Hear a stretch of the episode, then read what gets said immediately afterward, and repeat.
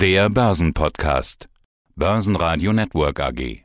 Das Börsenradio. Marktbericht. Im Studio Sebastian Leben und Peter Heinrich. Außerdem hören Sie Fondsmanager Ufuk Beudak von der Lois AG zur Situation bei Evergrande und China und zum Gewicht der großen Tech-Werte in den Indizes. Fondsmanager Hans-Jürgen Friedrich von der KfM Deutsche Mittelstands AG zur neuen Bundesregierung und der Volatilität am Markt. Vorberater Lukas Spang von Tigris Capital zum Stockpicking-Jahr 2021 bei Small Caps. David Hartmann von Fontobel zu Weihnachtskonsumaktien wie Coca-Cola und Lind. Zum Auftragseingang und Lieferkettenproblemen von Soft Crafting CEO Wolfgang Trier und zu Nachhaltigkeit bei der österreichischen Kontrollbank den Leiter der Abteilung Internationale Beziehungen, Analysen und Nachhaltigkeit Markus Hoskowetz. Sie hören Ausschnitte aus Börsenradio-Interviews. Die vollständige Version der Interviews finden Sie auf börsenradio.de oder in der Börsenradio-App. Die Börsen bleiben am Donnerstag ohne Schwung und auch ohne größere Bewegung. Der DAX gab leicht nach mit minus 0,3% auf 15.639 Punkte. Der ATX in Wien gab 0,1% ab auf 3.809 Punkte. Der ATX Total Return auf 7.744 Punkte. Auch der Dow Jones in New York öffnete leicht im Minus. Schönen guten Morgen, mein Name ist Uwe Beudak. Ich bin Vorstandsvorsitzender der Lois AG, einer Fondsgesellschaft aus Frankfurt, die sich dem fundamentalen Aktieninvestment verschrieben hat. Ganz aktuell heute, Evergrande kann erstmals Dollarschulden nicht mehr bedienen, so die Meldung. Ist das dem Markt egal? Keine negativen Reaktionen im DAX? Erfordert das bei Ihnen auch irgendwelche Sondersitzungen, Meetings? Haben Sie Asien- und China-Exposure? Nee, ich denke, das ist schon an den Börsen abgefrühstückt zum gewissen Grad, da die Evergrande-Thematiken plus die regulatorischen Eingriffe der chinesischen Regierung ja schon vor einigen Monaten hochgekocht waren. Äh, man hat gesehen, dass aus dem asiatischen Markt viel Geld abgeflossen ist. Die asiatischen Märkte waren deutlich schwächer. Wir haben gerade beispielsweise im Hang Seng eine Jahresperformance von minus 10 Prozent. Selbst der japanische Nikkei, der jetzt davon nicht betroffen ist, ist ein schwacher Index in diesem Jahr mit nur 5 Prozent im Plus. Und gerade die Schwergewichte wie Alibaba, Tencent mussten doch massive Einschläge einnehmen. Dementsprechend ist eigentlich hier die Karawane schon zum gewissen Grad weitergezogen. Neue Risiken würden halt auftauchen, wenn man von dem Evergrande-Debakel hört, dass auch irgendwo Dominoeffekte zu verzeichnen sind und andere in Schieflage geraten. Sind es jetzt chinesische Kaufkurse oder weiterhin Risikokurse? Das Problem ist hierbei, von der fundamentalen Seite würde man sagen, es sind Kaufkurse. Allerdings ist das politische Risiko wirklich sehr schwer zu kalkulieren. Es gibt die Debatten, ob man beispielsweise Listings in den USA verbieten sollte. Wie wird das tatsächlich mit dem Gemeinwohl, für das man ja arbeiten soll, so wurde ja von der Regierung argumentiert. Und daher ist ein gewisser Abschlag sicherlich gerechtfertigt. Es ist bei politischen Dingen immer sehr schwierig äh, zu sehen, was eigentlich hier angebracht ist. Definitiv ist die Attraktivität, die man nur an Fundamentalkennzahlen sehen würde, nicht in diesem Maße gegeben aufgrund dieser Risiken. Letzte Woche hatte ich die gleiche Frage immer wieder gestellt, natürlich mit dem Blick auf die europäischen und amerikanischen Märkte. Die Frage, haben wir Kaufkurse oder Risikokurse? Okay, jetzt wissen wir es, es waren Kaufkurse. DAX wieder bei 15.700. Ja, wird es denn so weitergehen? Blicken wir voraus ins Jahr 2022. Was glauben Sie, wie wird der Jahresübergang an den Börsen werden? Ich glaube, die Indizes täuschen sogar noch das Bild, weil die Schwergewichte, die in diesen Indizes vorhanden sind und auch das passive Geld, was immer wieder reinfließt, hält die Indizes auf einem sehr hohen Level. Wenn man in der zweiten und dritten Reihe schaut und vielleicht abseits dieser Indizes, findet man sogar spottgünstige Aktien, das heißt, die wirklich richtig, richtig günstig bewertet sind. Und daher würde ich ganz klar davon ausgehen, für Einzeltitelselekteure ist ein richtiger Stockpicker-Markt. Also ist ein sehr gutes Umfeld. Ja, schönen guten Morgen, Herr Lieb. Mein Name ist Hans-Jürgen Friedrich. Ich bin Vorstand der KfM AG.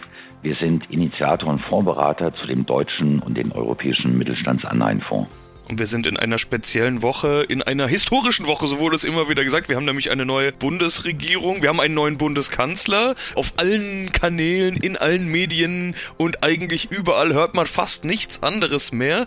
Ich habe mich gefragt, spielt das für Sie irgendeine Rolle? Wie genau beobachten Sie das? Was erwarten Sie sich davon für Ihr Business und Ihre Investments?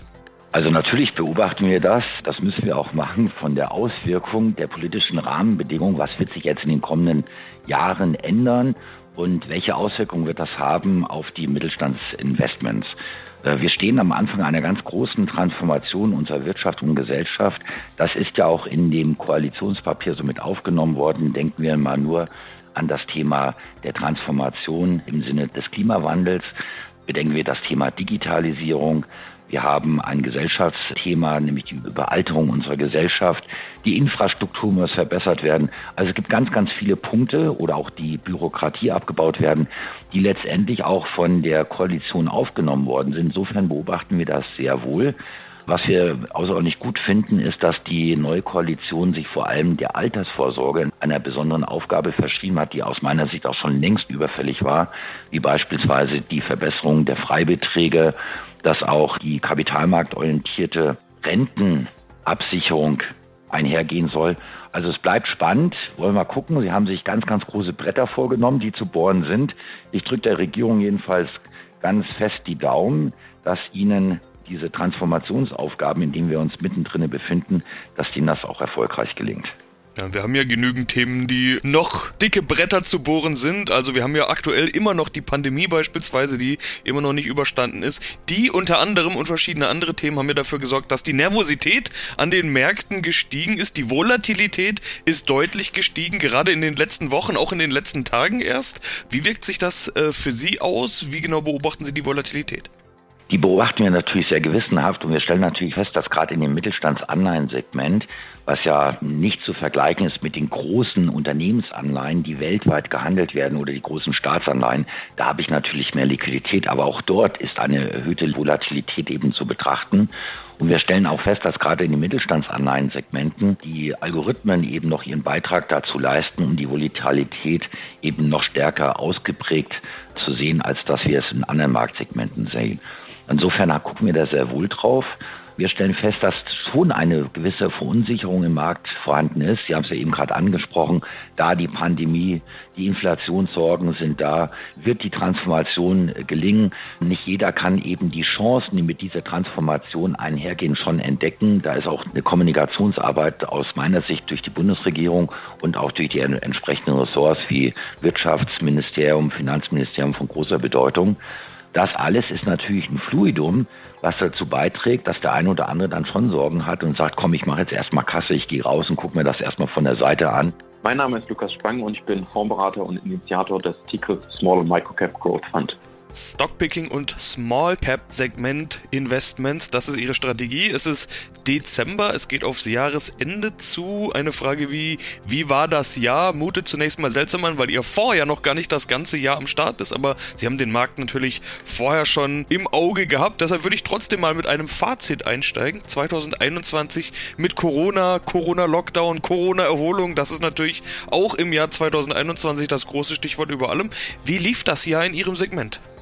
Sie haben es angesprochen, es gab verschiedene Hürden sozusagen oder Themen, die den Markt beherrscht haben, neben den grundsätzlichen operativen Entwicklungen der Firmen, die für mich natürlich immer am Ende der ausschlaggebende Faktor sind, um letztlich in ein Unternehmen zu investieren. Was die Fondsperformance angeht, kann ich natürlich noch nicht so viel sagen, weil sich der Fonds erst noch im ersten Jahr der Auflage befindet. Grundsätzlich hat das Marktsegment sich aber durchaus sehr positiv entwickelt. Auch wenn man auf die ein oder andere Aktie aus dem Fonds genauer schaut, dann hat sich auch der ein oder andere Wert bereits verdoppeln können, wie beispielsweise eine GFT, die seit Fondskauf bereits über 100 Prozent dazulegen konnte, die letztlich auch einen wertvollen Beitrag zur bisherigen Fondsentwicklung leisten konnte. Auch eine Nagaro, die fast seit Beginn des Fonds mit dabei ist, konnte sich mehr als verdoppeln. Das heißt, auch hier haben sich einzelne Werte innerhalb von sieben Monaten seit Fondsauflage schon sehr gut entwickeln können und konnten da natürlich auch letztlich zu der bisherigen Fondsentwicklung beitragen.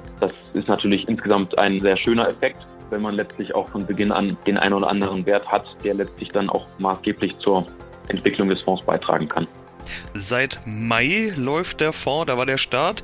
Ich kann was zur Fonds-Performance sagen, nämlich fast 17% sind es in der Seed-Tranche inzwischen bis jetzt. Ja, der Fonds ist noch jung und einen Track Record anzuschauen von noch nicht mal einem Jahr ist natürlich immer so eine Art Momentaufnahme, aber schauen wir doch mal, wie gut die Firmen, in die sie investieren, weggekommen sind. Sie haben ja gerade schon die ein oder andere genannt. Volatilität, ja, wir haben wieder mehr Volatilität an den Börsen. Die hat zugenommen, gerade auch in den letzten Wochen deutlich zugenommen. Und gerade bei Nebenwerten kann es dann doch mal deutlich schwanken. Wie volatil war das Jahr für Sie? Wie sehr müssen Sie sich gerade mit der Schwankung auseinandersetzen? Also die Schwankung ist natürlich immer ein Thema, auch gerade bei Small Caps. Dann natürlich aufgrund der teilweise relativ geringen Liquidität in den Aktien auch mal sowohl nach oben als auch nach unten größere Schwankungen auftreten können, wenn größeres Kauf- oder Verkaufsinteresse besteht, das dann entsprechend nicht immer direkt auch durch Verkäufe oder Käufe auf der anderen Seite bedient werden kann. Deswegen ist natürlich auch die Strategie insgesamt einfach von der Risikoklassifizierung ja grundsätzlich auch schon höher eingestuft, weil einfach das, das Segment der Small- und Microcaps grundsätzlich eine höhere Volatilität aufweist. Insgesamt, wenn ich mir über die letzten Wochen anschaue, dann hat sich das meines Erachtens hier im Fonds immer noch im Rahmen gehalten. Das heißt, auch der Fonds hat den einen oder anderen Prozentpunkt verloren. Es gab aber auch innerhalb des Fonds sehr unterschiedliche Entwicklungen. Gewinner im DAX waren die typischen Corona-Gewinner HelloFresh mit plus 2,6% und Sartorius mit plus 1,8%, außerdem die eher defensive E.ON mit plus 1,6%. All das deutet darauf hin, dass die Corona-Sorge wieder etwas bestimmender wird im Markt. HelloFresh und Sartorius wurden in den letzten Tagen aber auch deutlich abverkauft. Es könnte auch nur eine Gegenbewegung sein. Verlierer im DAX waren Airbus mit minus 1,7%, Delivery Hero mit minus 2% und schlusslich die Deutsche Bank mit minus 3,4%. Hier droht laut Medienberichten offenbar neuer Ärger mit der US-Justiz. Ja, hallo zusammen. Mein Name ist David Hartmann und ich bin Produktmanager bei der Bank von Tobel Europe AG. Das bedeutet, ich bin für die Anlageprodukte in den Märkten Deutschland und Österreich zuständig. Das Wetter. Also es ist schon ein bisschen richtig weihnachtlich. In vielen Regionen liegt ja schon Schnee. Bei uns kann man sagen, so wünscht man sich eigentlich Weihnachten. Schöner, dicker Schnee momentan bei uns. Ja, unser Thema heute, ist ja auch, wie kann man von Weihnachten an der Börse profitieren? Zum Beispiel mit Coca-Cola, Lind, Sprüngli und Walt Disney. Was haben denn die drei mit Weihnachten zu tun? Starten wir mit Coca-Cola. Ja, bei Coca-Cola muss man sagen, das ist eigentlich ein Unternehmen, das wie es kein zweites eigentlich geschafft hat, die Vorstellung, die sich bei uns im Kopf festsetzt, wenn wir an Weihnachten denken, eben maßgeblich zu prägen. Als Beispiel könnte man mal das Bild nehmen, wenn sich jetzt jeder Zuhörer eigentlich mal den Nikolaus vorstellt, dann haben wir, glaube ich, alle dasselbe Bild vor Augen. Das ist ein etwas ründlicher Mann mit weißem Bart, der jetzt eine rote Robe trägt mit weißem Saum und auch die entsprechende Mütze aufhat. Und dieses Bild, das hat wirklich die Marketingabteilung von Coca-Cola geprägt. Das geht nämlich eigentlich auf einen der bekanntesten Heiligen der katholischen Kirche zurück. Das ist der Nikolaus von Myra. Und der sah ganz sicherlich nicht so aus, so wie wir ihn uns heute vorstellen. Und dieses Bild, das hat wirklich seit den 1930er Jahren Coca-Cola maßgeblich geprägt. Oder auch zum Beispiel die Werbung, die wir dann aus dem Fernsehen kennen, wenn die beleuchteten Trucks durch die Straße fahren. Deswegen ist es wirklich ein Unternehmen, das wir als Konsumenten mit Weihnachten assoziieren. Wolfgang Trier, Softing AG. Von Januar bis September wuchs der Auftragseingang um 40 Prozent auf 74,6 Millionen Euro. Sie haben volle Auftragsbücher. Dann könnte man doch wunderbar Weihnachten feiern. Wären da nicht die üblichen Lieferprobleme, Materialknappheit. Darüber hatten sich schon ja auch mit meinem Kollegen Sebastian Leben im letzten Interview ein bisschen unterhalten. Lieferkettenprobleme, Materialknappheit. Wird das eher besser werden oder tendenziell noch schlechter? Ja, das, wenn mir jemand sagen könnte, da würde ich was für geben. Also wir haben es bisher geschafft, äh, diese Beschaffungsprobleme ganz ordentlich in den Griff zu kriegen. Wir hatten immer wieder Sorgen, haben aber am Ende dann doch wieder auf verschiedenen Wegen Material beschaffen können, aber es ist instabil. Es äh, wird Material nicht zugesagt, dann kommt es auf einmal, wird geliefert, dann wird nur die Hälfte geliefert, dann kommt vielleicht was nach oder kommt nichts nach. Also der Aufwand, der logistische Aufwand, äh, das Ganze zu steuern, ist enorm und die Unsicherheit in der Planung auch für unsere unsere Kunden ist erheblich. Die Tatsache, dass es bisher immer geklappt hat, der Rheinländer würde das auch auf die Zukunft nehmen und sagen, es ist bisher immer gut gegangen, es wird auch weiter gut gehen. Nichtsdestotrotz äh, bleibt uns äh, eine gewisse Vorsicht und ähm, wir denken, im nächsten Jahr wird uns das weiterhin begleiten. Wir sind frohen Mutes, dass wir das weitgehend ausgleichen können. Das eine oder andere, da muss man aber auch Realist sein, wird nicht möglich sein und wird sich verschieben. Es ist also wie sagen die Kölner, das ist immer das gut gegangen oder so? Genau, ich bin jetzt kein Kölner, aber es geht so im Sinne von, es ist noch immer gut gegangen oder so. Schauen wir uns eine zweite Firma an und dazu der Blick wahrscheinlich auf die Waage. Lind und Sprüngli. Ja, genau. Da kann man einerseits natürlich auch den Bogen spannen zu Coca-Cola. Die haben nämlich auch dieses Bild vom Weihnachtsmann genommen und die berühmten Nikoläuse, die Schokonikoläuse, die von Lind und Sprüngli dann zur Weihnachtszeit vertrieben werden, die entsprechen natürlich auch diesem Bild, das Coca-Cola gezeichnet hat. Und äh, wenn sich dann jeder selbst mal beobachtet, also das ganze Jahr über geht man ins Fitnessstudio, achtet auf seine Ernährung und dann kommt so die Weihnachtszeit, man wird so ein bisschen gemütlicher, äh, bekommt diese Schokonikoläuse dann geschenkt und konsumiert die und dementsprechend steigen natürlich dann auch bei Lind und Sprüngli die Absatzzahlen, wenn wir uns dann äh, diesen Naschereien hingeben. Ja, da ist das wichtige Schlagwort jetzt gefallen. Nachhaltigkeit, das ist ja das Thema dieses Podcasts, das soll auch das Thema sein unseres Gesprächs hier. Also kommen wir jetzt sozusagen zum Knackpunkt. Welche Rolle spielt denn die Nachhaltigkeit in den Projekten, die Sie finanzieren? Ja, also eine ganz große und zwar schon sehr lange. Ich habe ja schon äh, gerade gesagt, dass wir eben durch diese OECD-Mitgliedschaft äh, gewisse Spielregeln auch die Umwelt betreffend einhalten müssen. Und das gibt es eigentlich schon seit 20 Jahren. Das hat ja viel äh, früher begonnen als im, im, im, im äh, Rest äh, der, der Bankenwelt, eben bei diesen staatlichen Exportkreditversicherern in der OECD. Das heißt, wir prüfen eigentlich schon seit 20 Jahren, abhängig davon, wie groß und wie wie potenziell stark die Auswirkungen sind, wie sich diese Exportprojekte auf die Umwelt und auf die, äh, auf die Menschen auswirken. Und äh, wir haben da ein sehr engmaschiges System, wo wir uns jeden Antrag anschauen. Wir haben da mehrere äh, Expertinnen mit äh, technischem Background, die da so ein Screening vornehmen und je nachdem, ob da jetzt eine, eine, eine Warnlampe gedanklich aufleuchtet, schaut man sich das dann halt genauer an und verlangt äh, mehr Informationen. Das war jetzt diese OECD-Seite, die wir schon ganz lange also haben und die auch äh, in unseren äh, Prozessen schon sehr tief verankert ist. Auf der anderen Seite sind wir ja Kontrollbank, äh, liegt das ja schon nahe, wir sind eine Bank, äh, die sich auch an die äh, EU-Bankenregulatorik äh, halten muss, die ja in den letzten Jahren äh, im Bereich Nachhaltigkeit äh, sehr viel Neues gebracht hat. Es ist jetzt nicht alles eins zu eins auf uns anzuwenden, weil wir eine Spezialbank sind.